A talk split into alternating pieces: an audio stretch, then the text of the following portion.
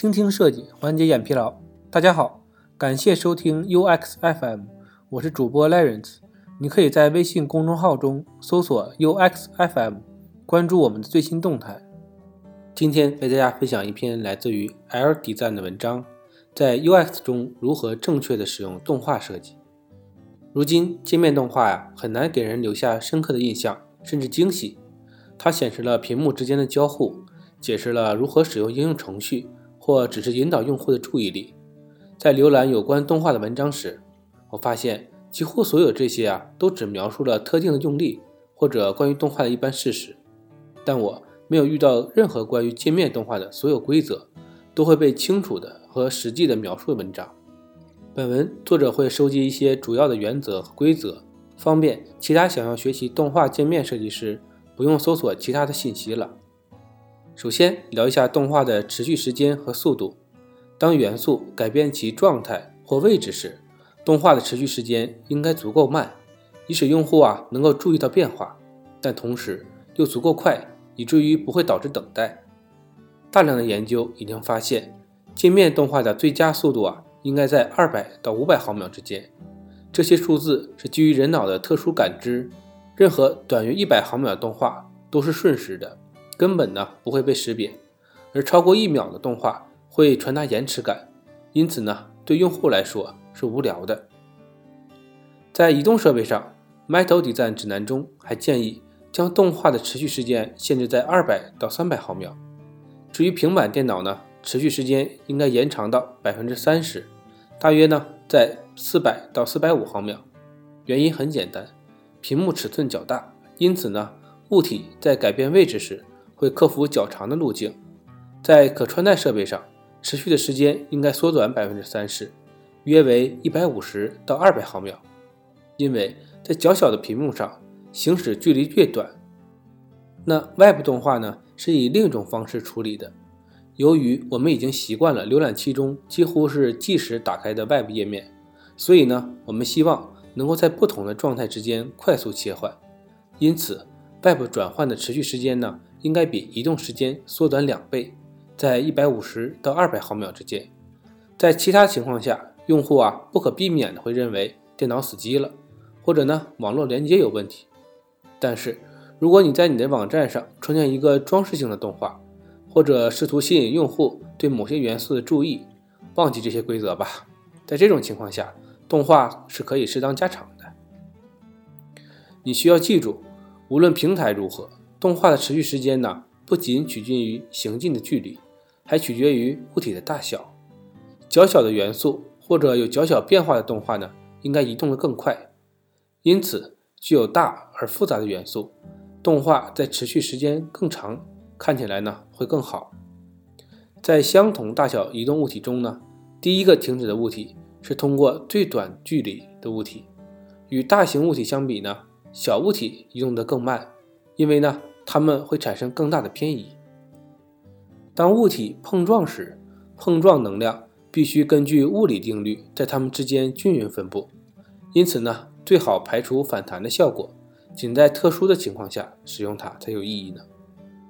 对象的移动啊，应该清晰和锐利，所以尽量不要使用运动模糊。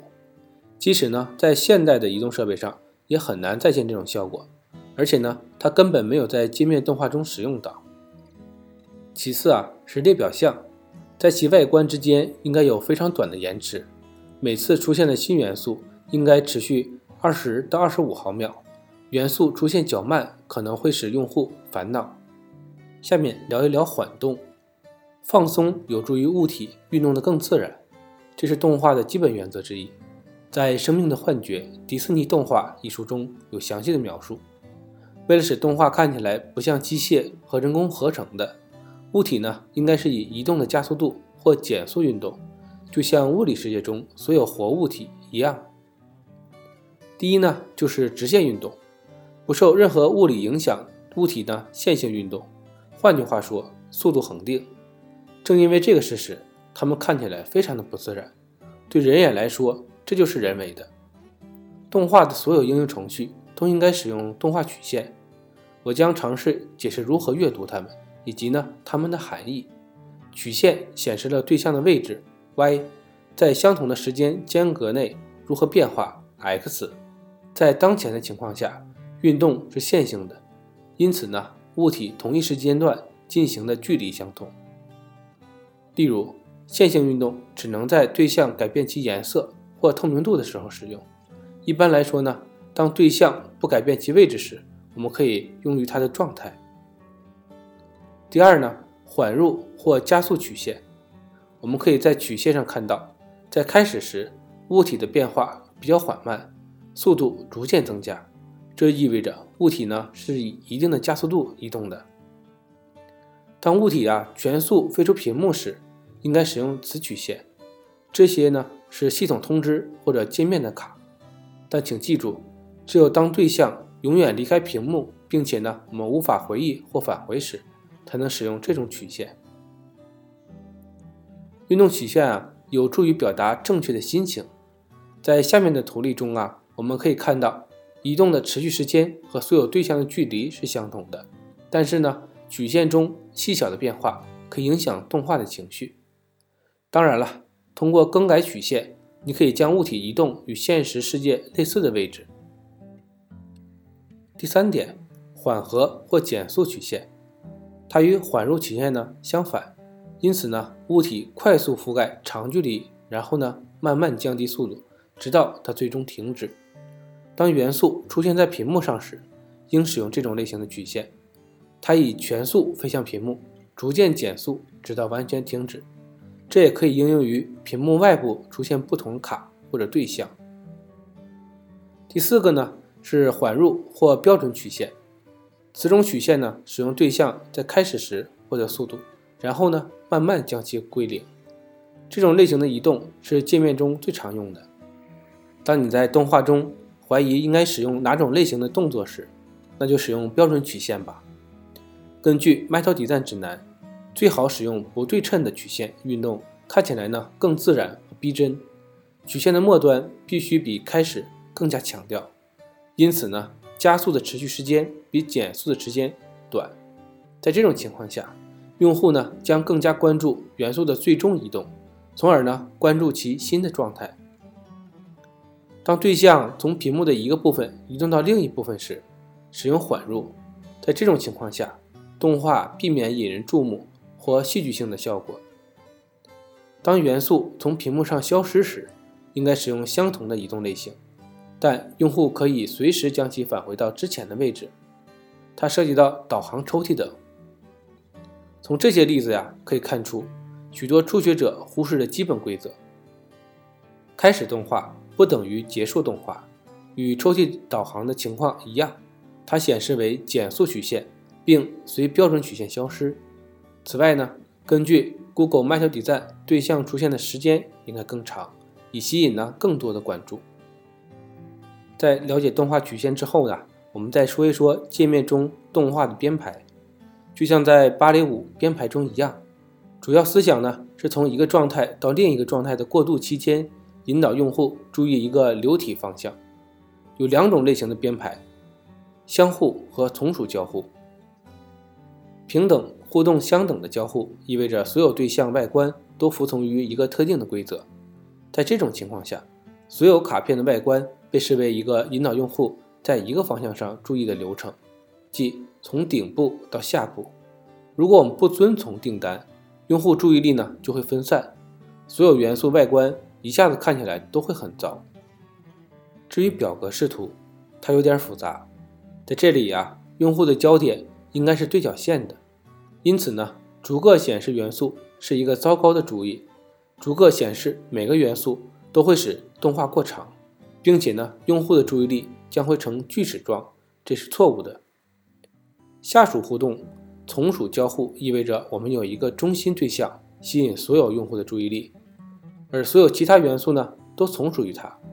这种类型的动画呀，给出了秩序感，并且引起了对主要内容的更多关注。在其他情况下，用户很难知道要跟随哪个对象，因此他的注意力啊将被分散。如果要设置多个设置动画的元素，则需要清楚地定义其动画的顺序，并尽可能的将动画设置为尽可能最小的对象。根据 Metal Design，当移动物体不成比例地改变它们尺寸时，它应该沿曲线移动，而不是沿直线移动。它有助于使动画更自然。不成比例的是指通过增加或减少来改变物体的高度和宽度是不对称进行的，即有不同的速度。当对象按比例改变其大小时呢，使用沿线的移动。由于这种运动啊实施起来更容易，因此啊不成比例的弧形移动规则呢会经常被忽略。看看应用程序的真实实例，你将看到线性运动的统治。曲线上的运动啊可以通过两种方式实现。第一种啊称为垂直外向，对象开始水平移动，并以垂直移动结束。第二个呢？水平输出，物体开始垂直移动，并以水平运动结束。对象沿曲线移动路径呢，必须与滚动界面的主轴重合。例如，在下一个图像上，我们可以向上和向下滚动界面，因此呢，卡片以垂直向外的方式展开。首先呢向右，然后呢向下。反向运动以相反的方式完成，即卡片呢垂直上升。并最终水平移动。如果移动物体的路径啊彼此相交，则它们呢不能相互移动。物体应通过减慢或加速自身的速度，为其他物体的运动留出足够的空间。另一个选择，它们只是推开其他物体。为什么要这么设计呢？因为我们假设界面中所有的对象都处于同一个平面中。在另一种情况下，移动物体呢？可以高于其他物体，但同样没有通过其他物体消失或移动。为什么呢？由于我们认为界面的元素符合物理定律，现实世界中没有固体物体能够做到这一点。上面呢，我们描述了一些规则和原则。界面中的动画应该反映我们从物理世界中知道的运动、摩擦、加速等，模仿现实世界中物体的行为。我们可以创建一个序列，允许用户了解接口的内容。如果动画构建正确，那么它是不显眼的，不会分散用户的目标。如果是这样，你要么需要软化它，要么根本不需要删除。这意味着动画不应该减慢用户的速度或阻止其执行任务。但不要忘记，动画呢更像是一门艺术，而不是科学。所以呢，最好是对用户进行实验和测试。今天的内容就到这里了，让我们期待下期的精彩内容。你可以在播客的文稿中找到我们的联系方式，欢迎给我们投稿或者提出建议，让我们一起把节目做得更好。